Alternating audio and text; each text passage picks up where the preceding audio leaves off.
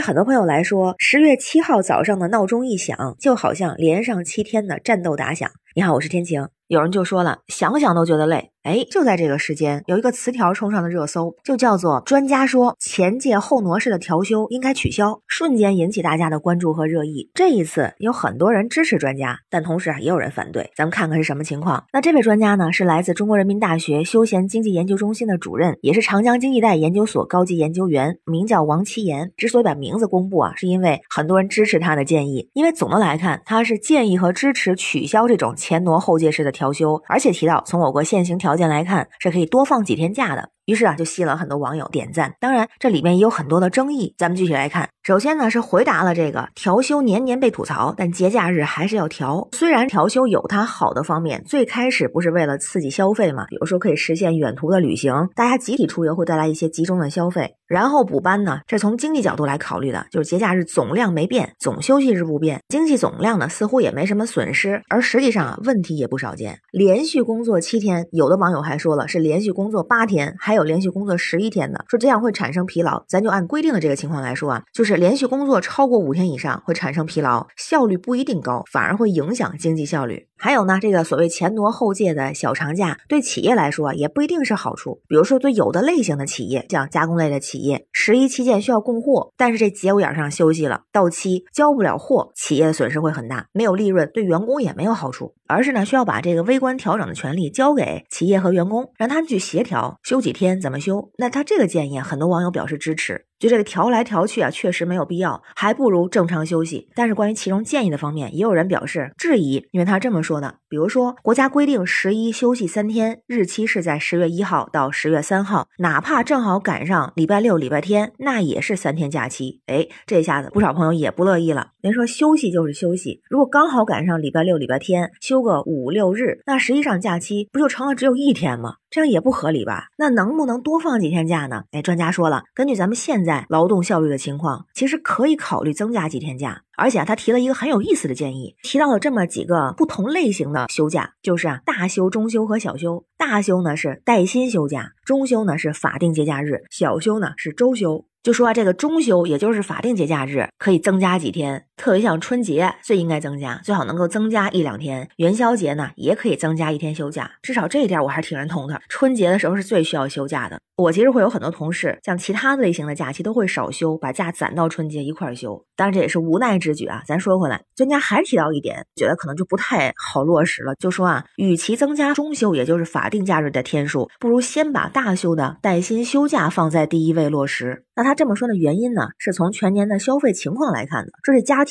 一年多少钱支出在旅游上，其实是有规划的。那法定假日带来的集中消费和日常的不集中消费的效果，其实差异并不大。还举了这么个例子，有个数据啊，咱可以看一下。就比如说，在二零零三年到二零一二年之间，五月份这个社会消费品的零售总额一直保持增长的状态，甚至是在取消了五一黄金周之后还保持着高速增长。而且在这十年间，五月份、十月份的社会消费品零售总额的平均同比增长率百分之十八、百分之十七点九，全国平均增长率是百分之十七点七。也就是说，这两个月份的零售额增长率大致和全年水平是保持一致的，说明这个黄金周的存在没有明显起到增加消费。扩大内需的作用，而且这集中出游还造成了肉眼可见的交通拥堵。与此同时啊，从专家的角度还提出了这个也会增加政府公共管理费用的支出。所以啊，他就说落实带薪休假十分重要。那网友说了，说到这儿突然心又凉了。带薪休假最难落实了，为什么呢？虽然定了这个所谓带薪休假的制度，但是呢没有检查，没有规范。那企业或者单位呢可以听也可以不听，如果不执行也没有惩罚。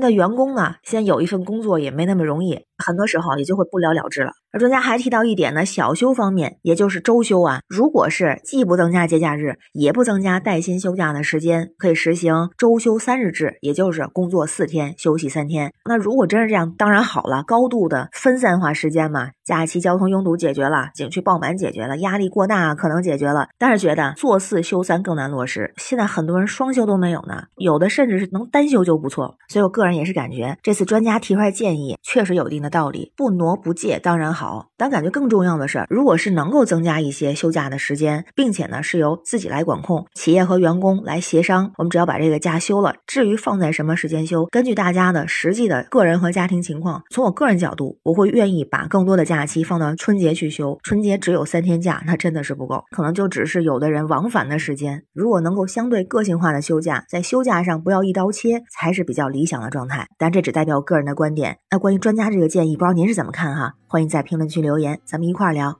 我是天晴，这里是雨过天晴，欢迎关注主播天晴。感谢您的订阅、点赞、留言和分享，感谢月票支持，也欢迎加入天晴的听友群。绿色软件汉语拼天晴下划线零二幺四。生活不易，每天努力，一起加油吧！拜拜。